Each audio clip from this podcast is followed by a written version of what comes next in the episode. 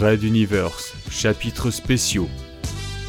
Vous aimez la culture? Je ne connais même pas Red Universe, mon petit bonhomme. La bonne humeur? C'est peut-être parce que je n'en ai rien à faire, moi, de ces questions.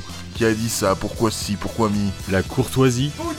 Impuissant! Les animaux? Et toi Gili gili gili Ah Alors, venez découvrir les épisodes spéciaux des grosses têtes de Red Universe. Précédemment, dans Red Universe. Nous ne sommes pas venus tuer. Retournez à vos fonctions habituelles. Je suis Noor Skumtek, gouverneur de Cliquier. Je veux parler avec un responsable.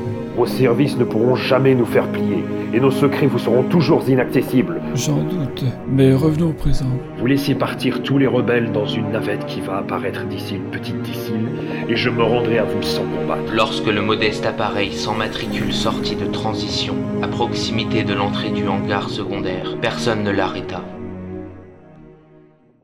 Red Universe. Chapitre 27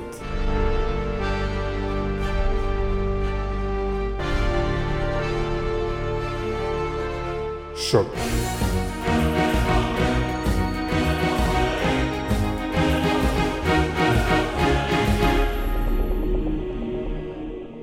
Épisode 13 Le communicateur sur le bureau du professeur Carmack n'eut pas le temps de finir sa première sonnerie qui fut activée. Allez-y, l'Aurélien. J'ai envoyé des éclaireurs dans toutes les directions afin de vérifier si la bataille était terminée. De point de vue stratégique, je pense pouvoir affirmer que oui. Les dégâts? La liste est longue. Nous avons perdu une vingtaine de vaisseaux et leur équipage, à peu près le double de chasseurs, et une bonne trentaine de croiseurs sont endommagés. Parmi ceux-là, nous allons en saborder quatre vu leur état. La récupération du matériel sensible est déjà en cours. Quant à nos ennemis, leurs pertes sont plus lourdes, mais ils étaient les attaquants.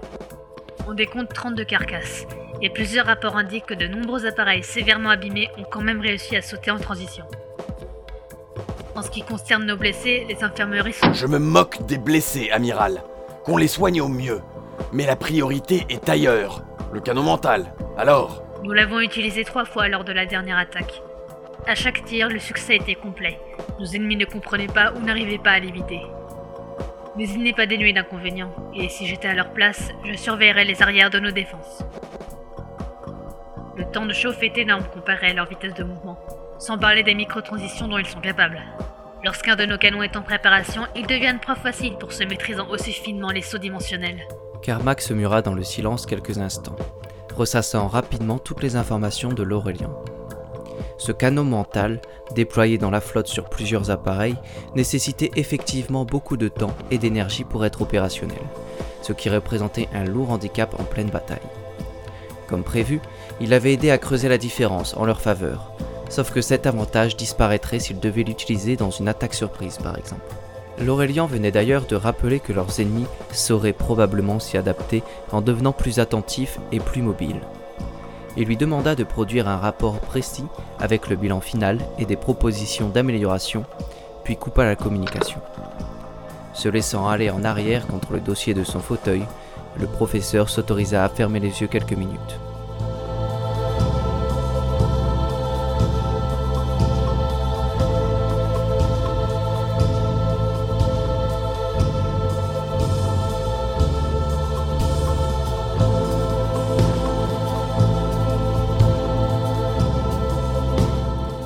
50 appareils détruits ou endommagés contre un nombre équivalent en face. Ce n'était pas ce qu'on pouvait nommer une victoire. Au mieux, s'agissait-il d'un statu quo. Peut-être qu'un thé l'aiderait à y voir plus clair. Il se leva et s'approcha de sa bouilloire qu'il s'empressa de remplir. Un simple robinet d'eau chaude lui fournirait un service semblable, mais il n'en goûtait absolument pas le résultat. La température n'était pas assez élevée pour enclencher les réactions moléculaires adéquates dans les plantes immergées. De plus, il fallait impérativement rebouillir quelques secondes le tout, une fois le breuvage mélangé avec le sucre et le thé. Cela, bien sûr, seule sa bouilloire le permettait. Un reflet incongru traversa fugitivement la pièce. Derrière le hublot, un croiseur en remorquait un autre vers le centre arrière, là où on le regroupait les appareils nécessitant des réparations. Il songea qu'il serait d'ailleurs intéressant de rejoindre les équipes se dirigeant en ce moment vers les carcasses ennemies. Leurs études allaient certainement s'avérer très utiles, surtout la composition de cet étrange matériau dans lequel ils étaient construits.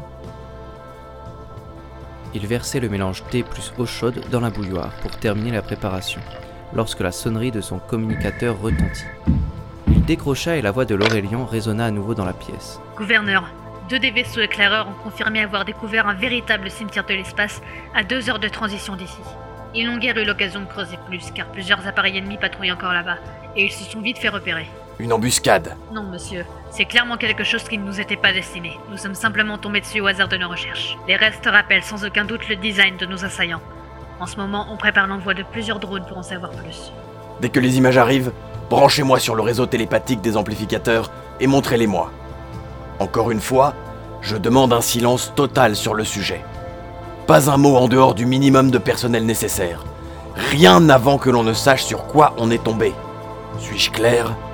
L'amiral confirma et rompit la communication. Carmack reprit sa préparation du thé, laissant l'eau atteindre le bon degré d'ébullition, puis lançant le chronomètre. Un décompte de 3 minutes s'enclencha.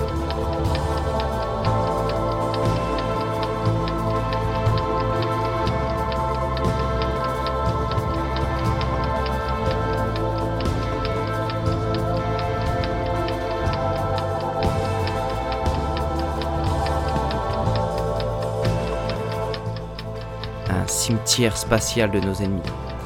Qu'est-ce que cela pouvait signifier? Une guerre civile peut-être Ou existait-il également d'autres races combattant dans les parages? Un tintement le sortit de ses réflexions et il désinséra la bouilloire de son étui, versant le liquide à une certaine hauteur de son verre pour améliorer le mélange avec l'air. L'oxygène contenu dans l'eau exhalait le goût, et l'ébullition en avait évaporé une partie.